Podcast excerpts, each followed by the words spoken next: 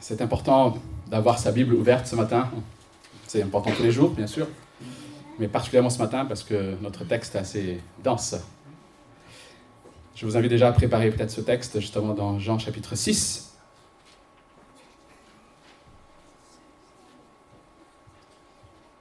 Jean chapitre 6. Avant de lire euh, ce texte, nous allons nous rappeler juste rapidement ce que nous avons vu la, semaine dernière. Nous avons assisté, nous avons réfléchi sur le miracle que Jésus a accompli en nourrissant plus de, en tout cas 5000 personnes sûres, près de 20 000 paraît-il, euh, de façon en tout cas miraculeuse. Et nous avons vu euh, lors de ce miracle finalement que, au-delà du miracle en lui-même, Jésus aussi tenait par ce miracle à instruire ses disciples.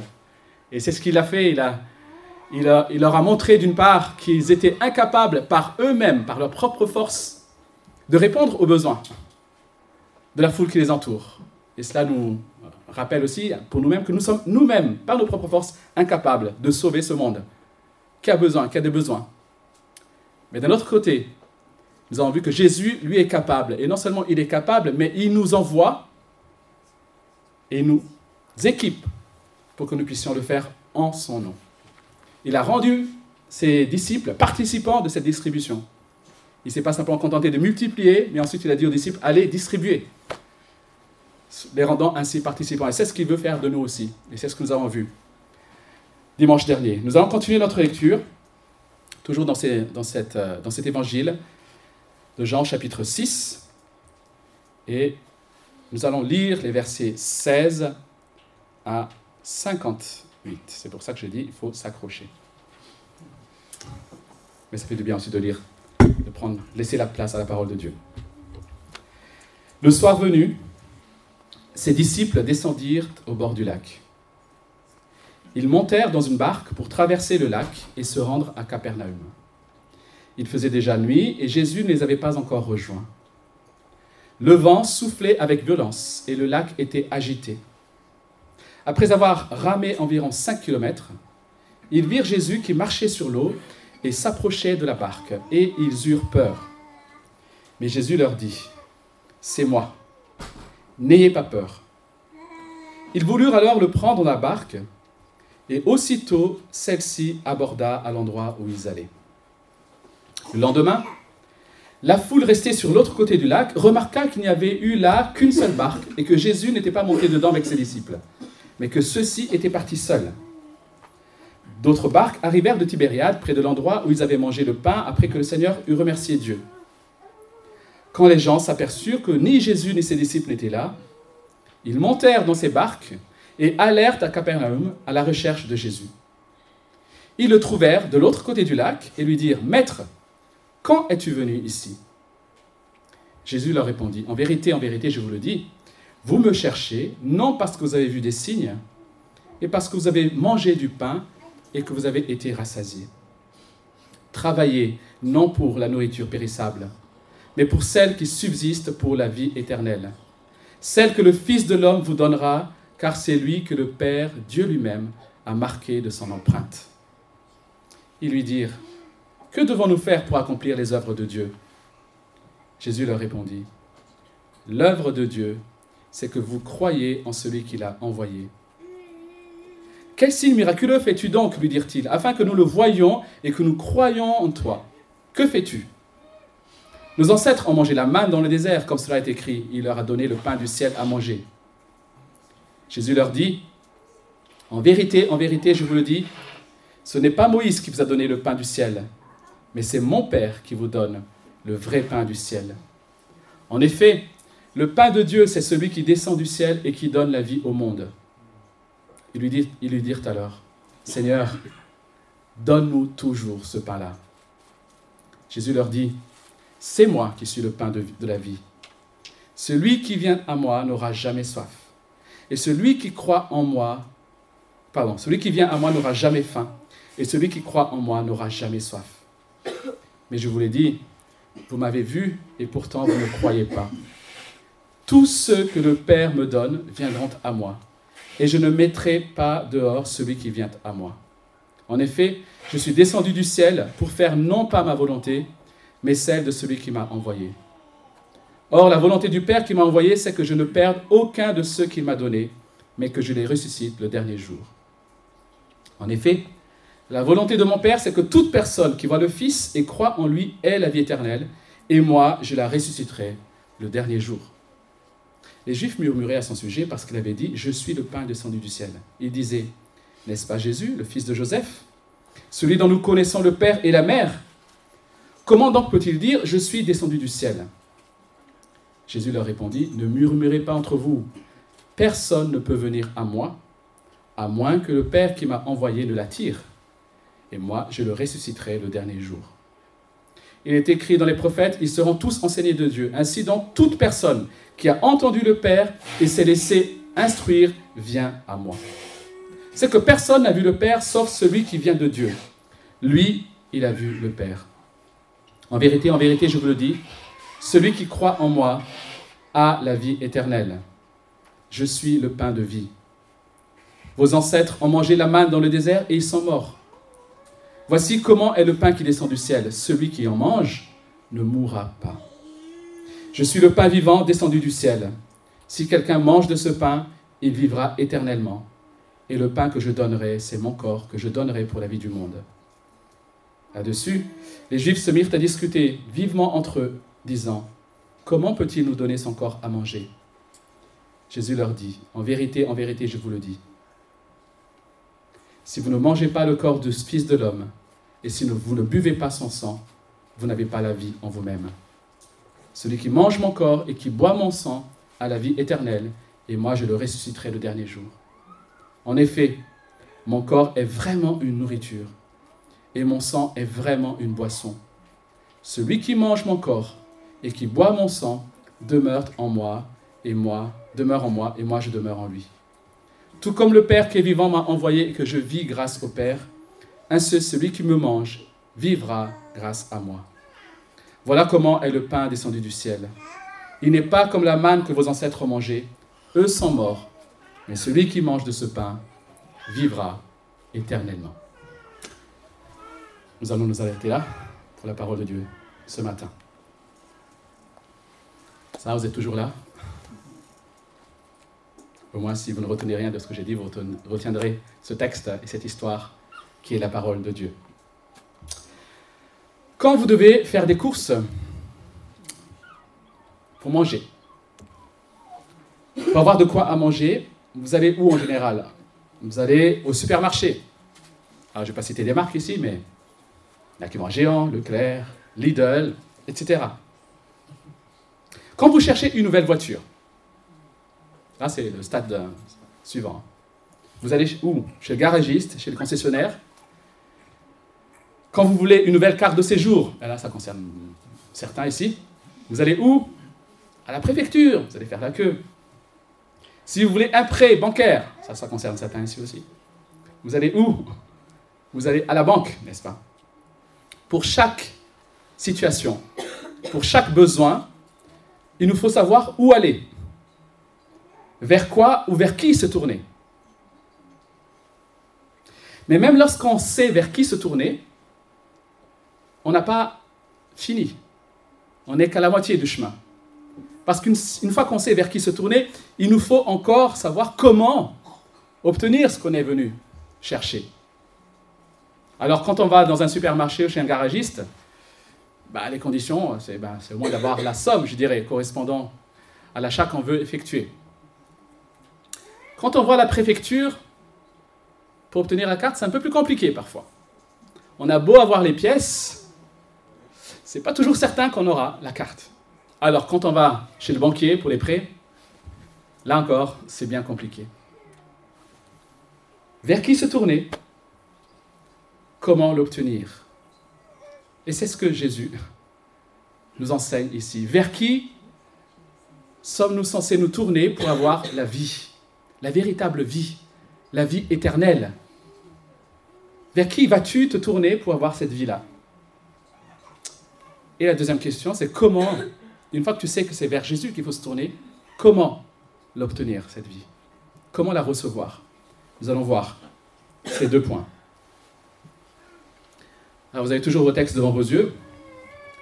Je ne sais pas si vous avez relevé, notamment pour ceux peut-être qui, ont grandi un peu, qui, ont en arrière-plan, je dirais, chrétien, il y a des détails ici que Jean donne et qui ne sont pas là par hasard. Ce miracle, enfin toute cette histoire, nous ramène à l'Exode. Cette histoire nous ramène à l'épisode avec Moïse, au temps où Moïse a délivré le peuple hébreu de l'esclavage en Égypte. Alors vous dites, Naina, euh, je ne comprends pas ce que tu dis. Regardez, au verset 2, Jean précise que la Pâque juive était proche. On l'avait vu la dernière fois. Et cette fête commémore la sortie de l'Égypte. Mais surtout aussi la dernière plaie où les Hébreux ont échappé à l'ange de la mort qui était là pour exterminer, exterminer les premiers-nés. Ils ont échappé à cet ange en mettant du sang sur leurs portes. Dans le livre d'Exode, alors, je fais appel à votre mémoire, à votre, connaissance, lorsque le peuple est face à la mer, avec dans leur dos l'armée égyptienne, l'armée du pharaon qui les poursuit, que fait Moïse? Il prie et la mer, miraculeusement, s'ouvre, se sépare en deux pour que le peuple puisse la traverser à sec. Et quand le peuple était dans le désert, quand la nourriture vient à manquer, et que le peuple commence à murmurer, pourquoi est-ce que Moïse nous a amenés ici, etc., Moïse prie, et que fait Dieu? Il fait pleuvoir du pain dans le désert pour nourrir son peuple. Deux miracles que nous retrouvons ici. Peut-être pas dans le même ordre. Jésus était dans le désert, nous dit Jean. Et il y avait cette foule. Que fait-il? Il va faire effectuer ce miracle pour nourrir cette foule. Quelque temps après, les disciples repartent seuls sur la barque. Ils sont au milieu du lac. Et Jésus apparaît. Il n'a pas séparé le lac en deux. Il a marché sur le lac, comme si c'était un sol sec. Deux miracles que Jean rapporte ici, mais qui, pour les Juifs, ont dû faire penser immédiatement à Moïse et à l'Exode. Comme Moïse, Jésus nourrit la foule dans un endroit désertique. Non en priant pour une manne qui vient du ciel, mais en créant l'abondance. Comme Moïse, Jésus a défié la nature, non en séparant la mer, mais en marchant sur le lac. Mais le plus remarquable de tous, encore dans ce récit, et là peut-être on peut passer très vite dessus, c'est l'apparition de Jésus à ses disciples. Alors qu'ils sont dans le bateau et qu'ils sont effrayés, Jésus apparaît et leur dit, c'est moi, n'ayez pas peur. Dans Exode chapitre 3, quand Dieu apparaît à Moïse et lui donne cette mission d'aller délivrer le peuple, Moïse répond à Dieu, je lis, et verset 13, Exode 3, verset 13, mais s'il me demande quel est son nom, que leur répondrai-je? Dieu dit à Moïse, je suis celui qui suis. Celui qui s'appelle Je suis m'a envoyé vers vous. Donc Dieu se présente à Moïse comme étant Je suis. C'est inhabituel, n'est-ce pas? Je ne peux pas me présenter à vous comme ça, évidemment. Dieu se révèle à Moïse avec le nom Je suis ou je suis celui qui suis. Ce nom parle de la toute-puissance de Dieu. De la toute-puissance, mais aussi de la toute-suffisance, de sa propre existence. Il est de toute éternité. Il n'a besoin de qui et de quoi que ce soit. Il est tout suffisant. Et ce nom montre à quel point il est différent, il est autre, il est distinct de nous et du reste de la création. Nous avons tous, c'est ça qui caractérise la création, toute créature a besoin d'autre chose pour vivre, pour exister, de l'air, de la nourriture, etc. Seul Dieu est tout suffisant en tant que créateur. Et c'est ce qu'il exprime par ce je suis en apparaissant à Moïse. Et À quel moment est-ce que Moïse, euh, Dieu apparaît ainsi à Moïse? À quel moment est-ce qu'il se présente ainsi à Moïse? Au moment où il, est déterminé à aller délivrer le peuple de l'esclavage. Il est déterminé à aller délivrer le peuple en disant Je suis celui qui suis. Il est en train de dire en quelque sorte, sorte toute ma personne, ce que je suis, ma toute puissance, je vais la mettre au service de votre salut pour vous délivrer. Et ce nom, je suis, et bien sûr le nom que nous avons chanté tout à l'heure, Yahweh, Jéhovah, selon les convictions, et qui est traduit par éternel ou Seigneur. Et ce nom est associé à la résolution de Dieu, à sa détermination de sauver ceux qui sont perdus et ceux qui sont dans l'esclavage. Et lorsque Jésus s'approche du bateau, en marchant sur l'eau, il ne dit pas, hé eh, les gars, c'est Jésus, ne vous inquiétez pas. Il, aurait pu dire ça. Il dit, c'est moi. C'est moi. Alors en grec, effectivement, ce, terme, le ego emni, peut être traduit par c'est moi. Et c'est peut-être dans le contexte comme ça que les disciples l'ont entendu. Une expression simple, c'est moi, ne vous inquiétez pas. Mais ego emni veut dire littéralement je suis. Je suis. Et Jean, ici, est certainement en train de dire que Jésus se présente à ses disciples comme je suis. Ce n'est pas pour rien parce que Jean est celui qui utilise cette expression je suis le plus, le plus de fois dans, dans son évangile. Je suis le pain de vie, on va le voir plus, loin. Je suis le chemin, je suis le bon berger, etc. Le je suis, le fameux je suis de Jean. Il y est là déjà. C'est traduit par c'est moi ici dans notre traduction. Mais c'est un je suis qui est là, littéralement. Donc on voit ici un Jésus qui se présente avec le nom je, suis. Comme Dieu a envoyé Moïse, Dieu a envoyé Jésus. Comme Moïse a nourri le peuple dans le désert, Jésus a nourri la foule.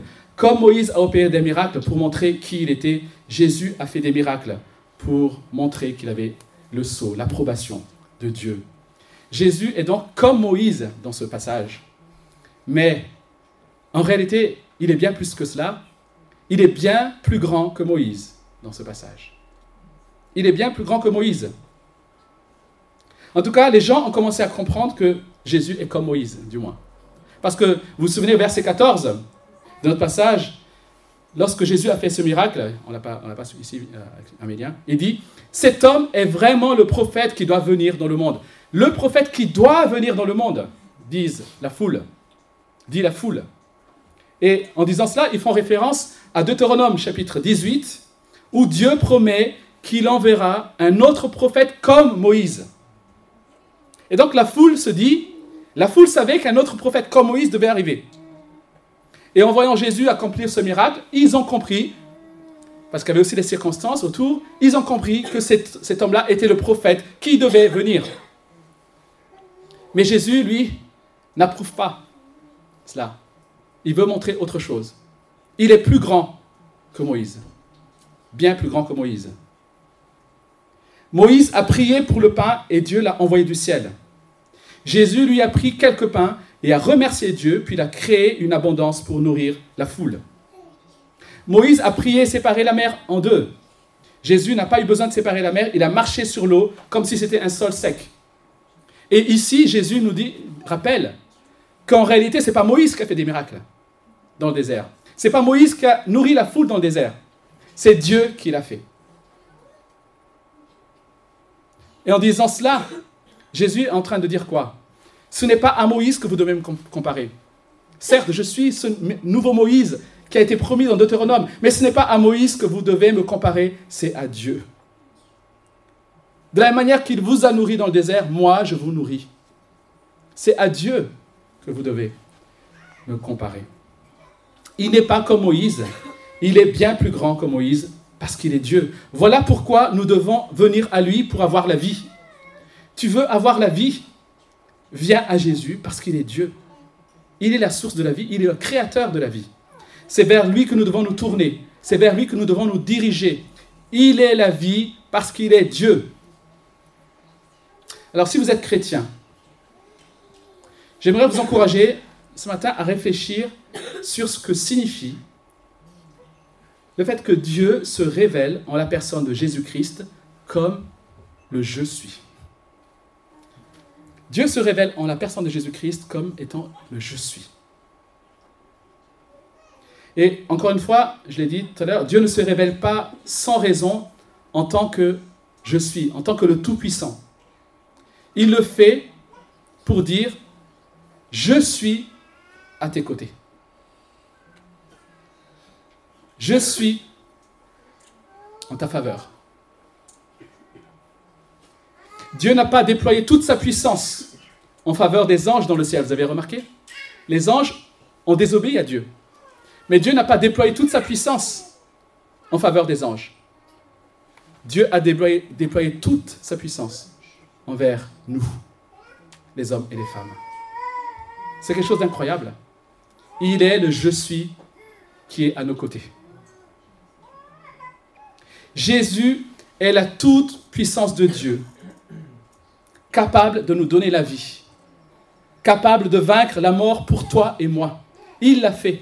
Il a vaincu la mort, nous l'avons chanté. Il a vaincu la mort pour toi. Pour moi, il est le je suis. Il s'est engagé avec toute sa puissance en notre faveur pour notre salut. Tout ce qu'il est, il l'a mis dans son Fils Jésus et il l'a donné pour nous. Tout ce qu'il est, il l'a mis dans son Fils Jésus et l'a donné pour nous. Il s'est engagé pour toi et pour moi. Alors, qu'est-ce qui vous décourage ce matin? Il y a peut-être des choses qui vous découragent. Qu'est-ce qui, parfois, ce matin ou hier ou ces derniers jours, ont pu vous faire douter de l'amour de Dieu pour vous? Ça peut arriver. On sait que Dieu est là, on sait que Dieu nous aime, mais parfois, il y a des circonstances qui peuvent nous faire douter de l'amour de Dieu pour nous. Qu'est-ce qui ce matin te fait peur? Où sont tes craintes? Alors cela peut être cette relation difficile qui continue à vous blesser.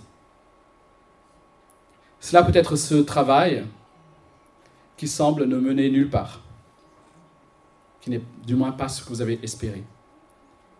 Cela peut être cette maladie avec, avec laquelle vous luttez depuis plusieurs années. Qu'est-ce qui vous décourage? Je ne sais pas ce qu'il y a dans votre vie qui peut vous décourager. Mes chers amis, quoi que ce soit, j'aimerais vous encourager ce matin à venir au pied de Jésus celui qui s'appelle Je suis. Celui qui s'appelle Je suis. Et lui demander ce que cela signifie dans votre vie. Que signifie dans ma vie que Jésus est le Je suis? Qu'il est véritablement la toute-puissance de Dieu venu sur terre, à mes côtés, tous les jours. Maintenant que nous savons vers qui aller, nous devons maintenant savoir comment recevoir cette vie. Nous devons aller donc vers Jésus pour recevoir cette vie. Mais comment la recevoir? Comment recevoir ce pain de vie qui ne donne plus faim? Dans ce passage, je ne sais pas si vous avez remarqué, le verbe donner est répété plusieurs fois. Au verset 27, Jésus nous invite à travailler non pour la nourriture périssable, mais pour celle que le Fils de l'homme vous donnera. Verset 32. Ce n'est pas Moïse qui vous a donné le pain du ciel, mais c'est mon Père qui vous donne le vrai pain du ciel. Verset 33. En effet, le pain de Dieu, c'est celui qui descend du ciel et qui donne la vie au monde. Verset 51. Un peu plus loin. Je suis le pain vivant descendu du ciel. Si quelqu'un mange de ce pain, il vivra éternellement. Et le pain que je donnerai, c'est mon corps que je donnerai pour la vie du monde. Donnez, donnez, donnez. Le pain de vie dont nous avons besoin n'est pas quelque chose qu'il nous faudrait aller chercher et gagner. C'est quelque chose qui nous est donné. C'est donné.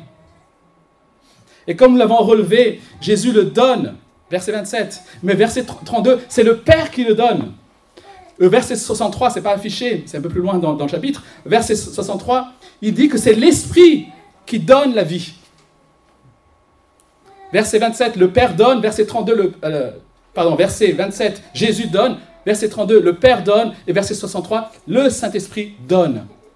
C'est le Dieu trinitaire ou triunitaire qui apporte, qui donne la vie.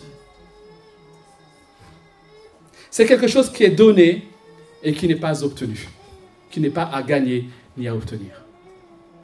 Alors, trois remarques concernant cette vie, le fait que Dieu donne la vie. Premièrement, on va le faire sous forme d'adverbe. Il donne la vie gratuitement.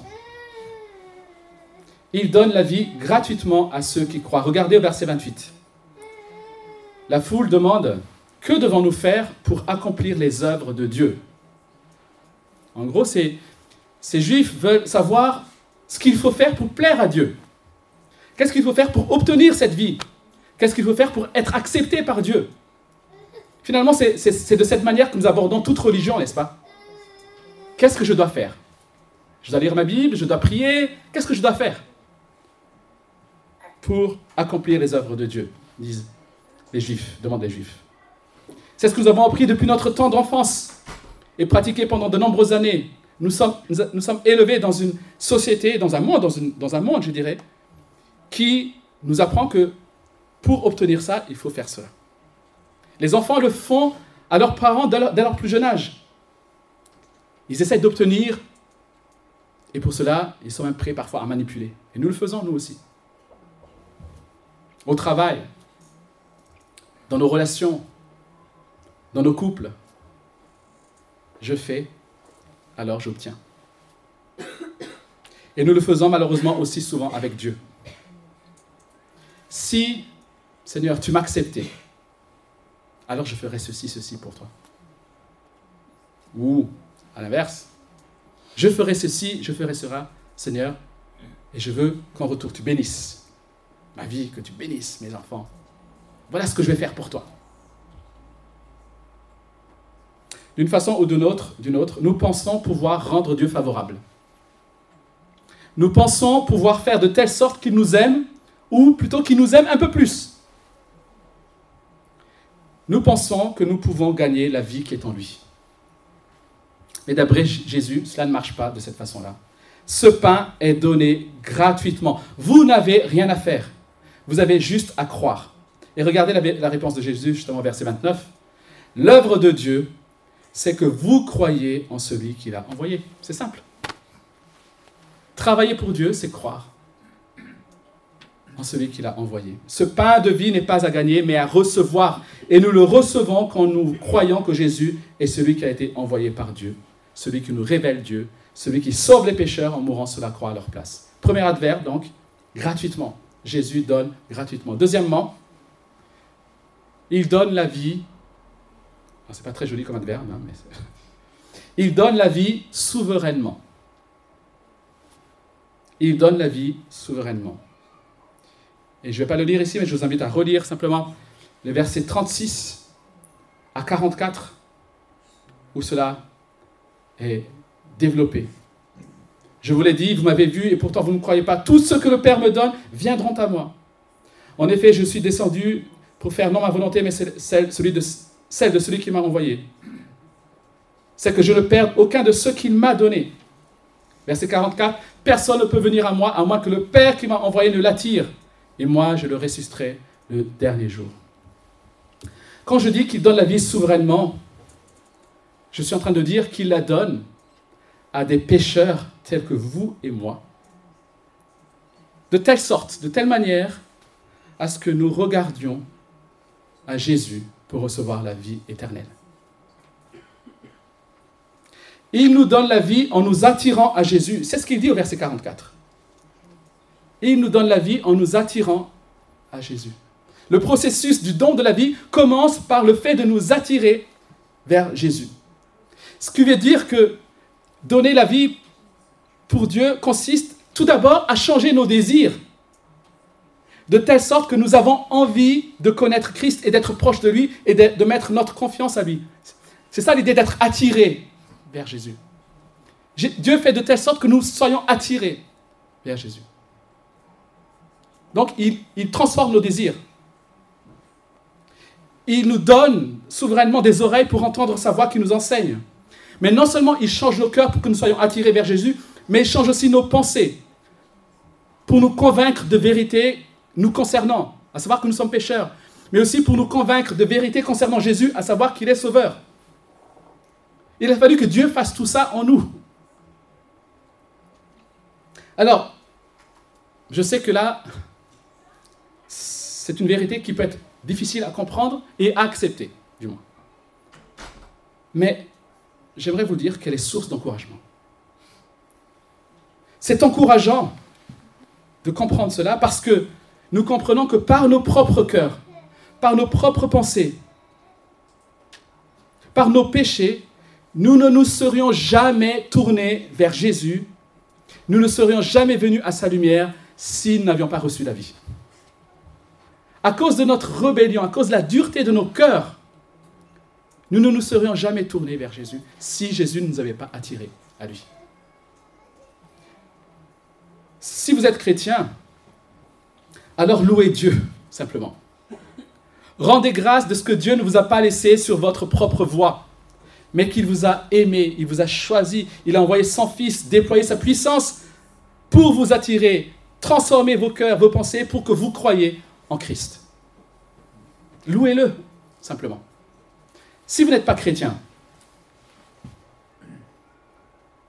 si vous n'êtes pas chrétien, peut-être que en ce moment, ce matin, vous êtes sur cette voie, ce chemin, où vous commencez à imaginer croire en Christ. Vous êtes là et vous hésitez. Vous vous sentez attiré par Christ, par Jésus. Vous avez lu des choses sur lui, vous avez entendu des prédications le dimanche. Et vous commencez à vous dire, mais Jésus, j'ai l'impression que Jésus est effectivement extraordinaire. Ce qu'il fait est magnifique. Alors, chers amis, si ces choses se passent en vous, c'est que c'est l'œuvre de Dieu qui démarre en vous. Peut-être que vous n'êtes pas chrétien et vous vous dites ce matin que vous n'avez pas envie de le devenir. Ça peut arriver aussi. Vous êtes là, vous avez entendu, mais vous dites, j'ai pas envie de le devenir. Alors j'aimerais vous dire aussi ceci. Il y a un encouragement dans, dans cette vérité que je viens de citer. Votre état actuel d'incrédulité, votre état actuel de rébellion contre Dieu, ne seront jamais un obstacle trop grand pour que Dieu vous attire à lui. Alors j'aimerais vous encourager simplement à prier pour que Dieu change votre cœur, que Dieu change vos pensées, pour qu'il vous donne ce désir pour Christ. Parce que si cela, s'il ne le fait pas, cela ne se passera pas. Cette vérité est encourageante, enfin, parce qu'elle signifie aussi que Jésus ne nous laissera pas nous éloigner de lui. C'est une assurance que nous avons ici, dans ces versets. Jésus ne nous laissera jamais nous éloigner de lui. Verset 37, je ne mettrai pas dehors celui qui vient à moi. Verset 39, or la volonté du Père qui m'a envoyé, c'est que je ne perde aucun de tous ceux qu'il m'a donnés, mais que je les ressuscite le dernier jour. Aucun. Verset 39. Dieu a promis que ceux qu'il a donnés à Christ viendront à Christ. Et Christ promet que ceux que le Père lui a donné, il ne les perdra jamais. On peut donc imaginer à la fin, au bout de la course, quelque part, un bilan entre le Père et le Fils. Le Père, alors bien sûr, pas, c'est pas comme ça que décrit la Bible, mais on imagine. Le Père qui dit Voici la liste de tous ceux que je t'ai donnés. Et le Fils répond Père, ils sont tous là. Je n'ai perdu aucun d'eux. Ils sont tous à la maison. Oui, certes, il y avait, je disais personne il y avait celle-là qui a un peu douté. Il y avait celui-ci qui s'est éloigné un temps, il était découragé. Il y avait celui-là qui a été rejeté par toute sa famille parce qu'il a cru en toi. Père, ils sont tous là. Ils sont tous à la maison parce que je les ai gardés. Tous ceux que tu m'as donnés, je les garderai. Et vous avez vu que dans ce, dans ce passage, il est répété quatre fois. Je le ressusciterai le dernier jour. Je le ressusciterai le dernier jour. Tout ce que le Père m'a donné, je le ressusciterai le dernier jour. Ça ne dépend pas de, la perfection du cheminement de celui qui a été donné. Ça dépend de Dieu et de Christ. Ce que le Père m'a donné, je le ressusciterai. C'est une promesse. Quelle belle promesse. Quelle assurance, les amis. Alors, on a du mal à le comprendre. Il a du mal à l'accepter. Mais Jésus nous donne pour que nous ayons cette assurance. Ce que le Père m'a donné, je le ressusciterai le dernier jour. Chers frères et sœurs, Jésus a promis de vous conduire jusqu'à la maison. Il a promis de vous ressusciter le dernier jour. Rien ne peut vous séparer de l'amour de Dieu manifesté en Jésus-Christ. C'est ce que Paul proclame dans Romains 8. Quelle assurance. Quelle belle promesse. Et enfin, je finis avec ça. Il donne donc la vie gratuitement, il donne la vie souverainement et il donne la vie sacrificiellement. Il fallait que je trouve un adverbe. Hein. Désolé. Versets 51 à 56. Encore une fois, je ne vais pas le lire ici. Il est question du corps qu'il donne. Ce pain de vie, c'est son corps qu'il va donner. Enfin, que ceux qui croient en lui mangent de ce corps et boivent de ce sang. Alors, quand les gens ont entendu ces paroles, ils ont certainement eu du mal à en croire leurs oreilles. Le langage ici est celui du sacrifice. Le fait de manger le corps sacrifié. Et cette idée était complètement contraire aux Juifs. Ils n'avaient même pas le droit de boire du sang. Vous imaginez à quel point ils devaient être choqués par ce langage. Mais pour être sûr quelque part, qu'ils ont bien compris ce que Jésus a dit. Jésus va le répéter plusieurs fois, il ne va pas le dire une fois. Parce que les gens auraient pu dire, oh, on a mal compris là, rassure-moi. Mais Jésus va le répéter, répéter, répéter. Le verset 50, 51 jusqu'au verset 56. Celui qui mange, celui qui boit, mange, boit, mange, boit. Donc là, c'est certain qu'ils ont compris. Il est évident, bien sûr, que Jésus ne parle pas ici de chair et d'os, ni de muscles, il parle de lui, il se décrit ici comme un sacrifice. Il dit que nous ne pouvons recevoir la vie que lorsque nous croyons qu'il est celui qui a donné sa vie et qui s'est sacrifié pour lui, pour nous. Pour s'en convaincre, je ne sais pas si on a le même écran, mais il suffit de mettre ensemble les versets 40 et 54, si vous avez vos, Bibles. Mettez ensemble les versets 40 et 54. Verset 40.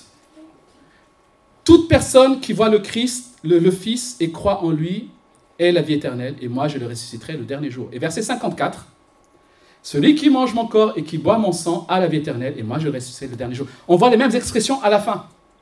Il y a juste les conditions qui changent. Ce qui, ce qui signifie que avoir la vie éternelle, pour avoir la vie éternelle, vous devez manger son corps et boire son sang. Ce qui signifie croire que Jésus s'est donné en sacrifice pour nous, simplement. Croire qu'il est notre sacrifice, le sacrifice à notre place. Il s'est donné gratuitement, il a donné la vie gratuitement, il a donné la vie souverainement, il a donné la vie sacrificiellement. Voilà ce que Jésus a accompli il est le pain de vie. Alors ce, texte attend une réponse. Ce texte attend une réponse. Qu'on soit chrétien, qu'on soit non chrétien, ce texte attend une réponse. Dans la suite du récit que nous allons voir une autre fois, il y a eu différentes réponses. Il y a ceux qui étaient choqués et qui ont quitté Jésus. Et puis il y a ces douze disciples qui ont voulu en savoir un peu plus. Où est-ce que tu te situes? Il est le pain de vie. Tu veux avoir la vie. Tu es fatigué de toutes ces choses que le monde te propose et qui ne nous satisfont pas. Tu sais ce matin vers qui tu dois te tourner. Tu sais aussi que cette vie t'est donnée gratuitement. Alors, il n'est pas trop tard aujourd'hui.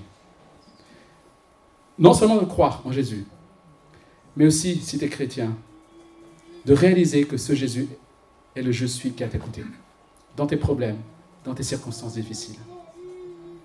Alors que ce matin, nous puissions repartir d'ici, le cœur en paix. Le cœur en paix, parce que le je suis est là, à côté de nous parce qu'il nous donne la vie. Pendant quelques instants, simplement pour euh, encore répondre à cette prédication, à la parole de Dieu, et nous chanterons ensemble justement ce, texte, ce chant qui dit Quel repos, Jésus, quel repos d'être à toi.